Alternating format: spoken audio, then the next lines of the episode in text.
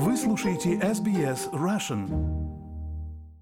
Добрый день, с вами подкаст об искусстве арте на SBS Russian и я Ирина Бурмистрова.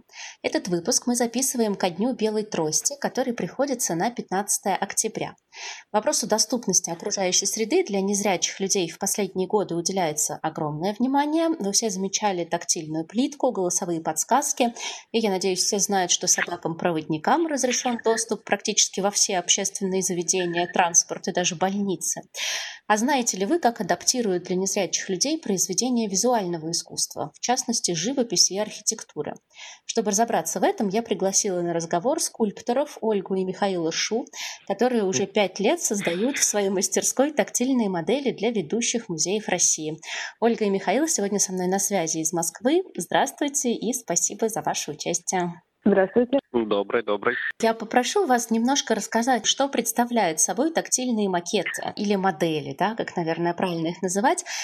Если со зданиями все более-менее понятно, то вообразить, что такое модель картины, довольно-таки сложно. Вот расскажите, пожалуйста. Модель картины чаще всего представляет собой выпуклый рельеф, на котором а, отражены композиция, сюжет и основные персонажи. То есть, в принципе, это перевод с языка живописи на язык скульптуры. То есть это такие выпуклые модели, которые незрячие люди могут осмотреть руками, да? Да, да. Можно вас попросить перечислить самых важных э, художников, с работами которых благодаря вам познакомились незрячие люди? Матиш, э, Пикассо, Мураками, Джакометти. Луис да, Буржуа. Луис Буржуа. Ну вот помимо... Ван Гог.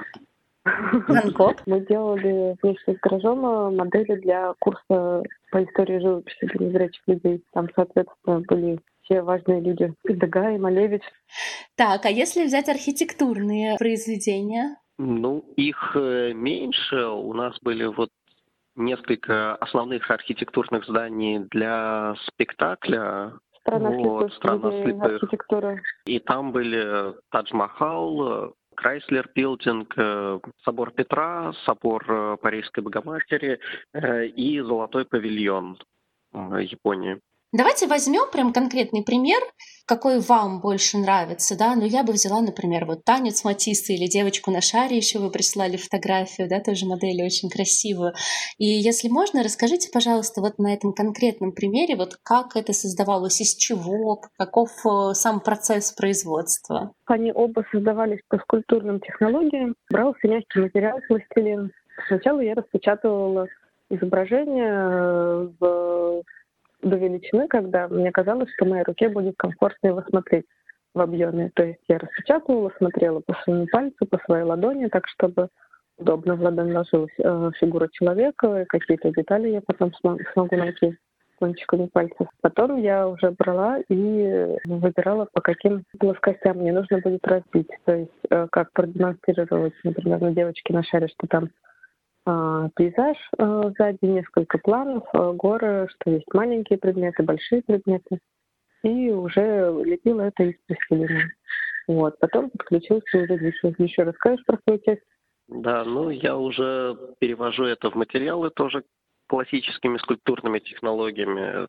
Это сначала Оляна работа из пластилина обливается силиконом. Когда он затвердевает, в него можно уже залить любые материалы. Мы чаще всего используем скульптурные пластики, и уже этот пластик доводится после того, как э, он затвердел, вот, и потом покрывается защитными покрытиями, уже цветом и покрытиями. Какие материалы вы применяете? Вот вы сказали пластик, но я видела, что у вас бывают еще модели, сделанные из э, металлов, да, насколько я понимаю?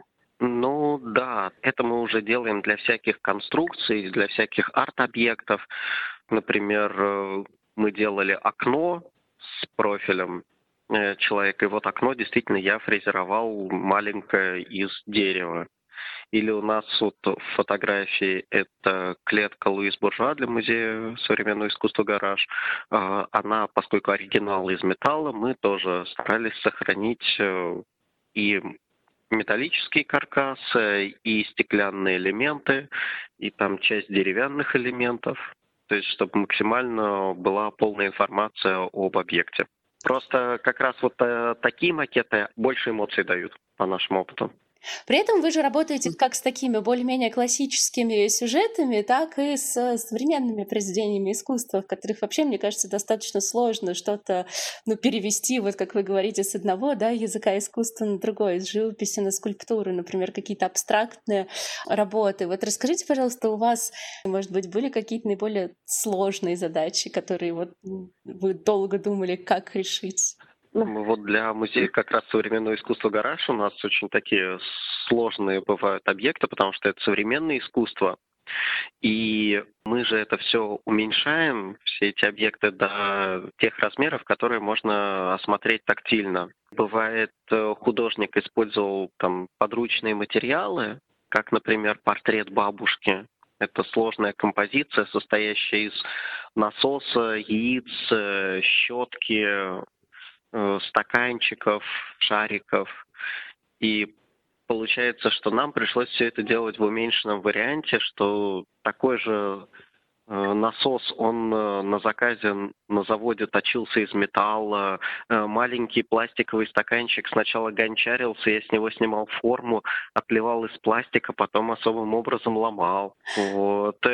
Щетку такого размера вообще не получилось найти, поэтому я ее делал самостоятельно, сам отливал основу, сам вставлял все щет, щетинки.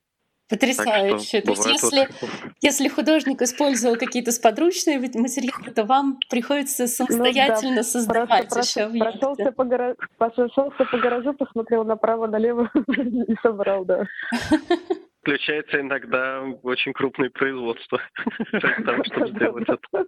Не, ну здорово еще было, когда Миша делал макет театральной декорации для спектакля «Гаш», который мы делали с Анинков. Расскажи? Да, это для Музея русского импрессионизма. Э, мы делали по э, эскизам художника, сделали одну из э, сцен спектакля. Все декорации там в цвете, с фоном, как изначально задумывал художник.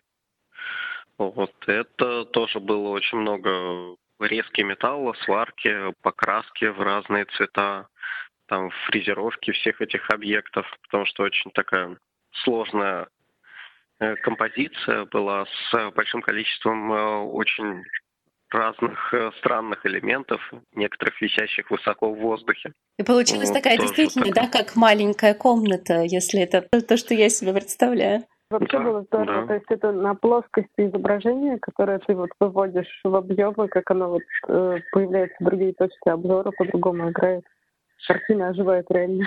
Ну да, и это интересно тоже смотреть. То есть вот э, висит сверху набросок художника, а вот внизу уже стоит э, это же в полном размере, как вот оно было в театре. Очень интересно, очень необычная и важная профессия у вас. Расскажите, пожалуйста, как вы пришли к ней, как вообще эта идея возникла? Мы к ней не пришли, идея у нас не возникла, мы как бы оказались посреди потока Э, я познакомилась с первым менеджером э, по незрячему гаража Галины Ваторцевой, и как бы потихонечку-потихонечку сначала я отказалась от всех своих других работ, потом и Миша подключился почти сразу и тоже в итоге отказался от своей работы. Изначально вы, насколько я понимаю, были просто скульпторами, да, или нет? Ну, я по образованию инженер.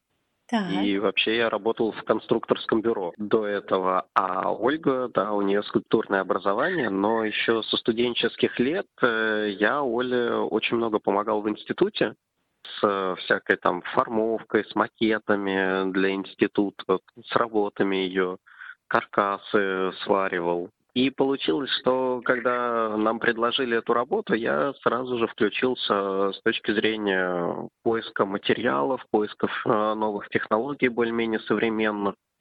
Вот, потому что мир не стоит на месте, всегда что-то придумывается, всегда это можно использовать э, в работе. Кстати, так, насчет вот, материалов, мне интересно было для незрячих людей тактильно, да, когда воспринимаешь какое-то произведение искусства, наверное, важно, да, это холодный камень или это там какой-то теплый материал. Вот вы это как-то учитываете в зависимости от непосредственно произведения искусства? Ну, такой опыт у нас был. Когда была выставка в Еврейском музее «Игра с шедеврами», которую делали так сильно при поддержке особого взгляда, Там была картина девочка зима у окна. В общем, там девочка стоит в теплой комнате и смотрит в окно, за которой за которым мы видим деревья все в снегу. И мы располагали там а, рядом с тактильной моделью, которая была из пластика, два элемента из металла и из дерева, чтобы вот было это чувство, возможность почувствовать разницу температуры. Очень интересно. А у меня вот такой еще вопрос. Когда к вам музей обращается и заказывает, говорит, что вот нам нужны модели к этой выставке, кто выбирает, к каким непосредственным произведениям искусства будут, будут сделаны модели? Это вы или это музей?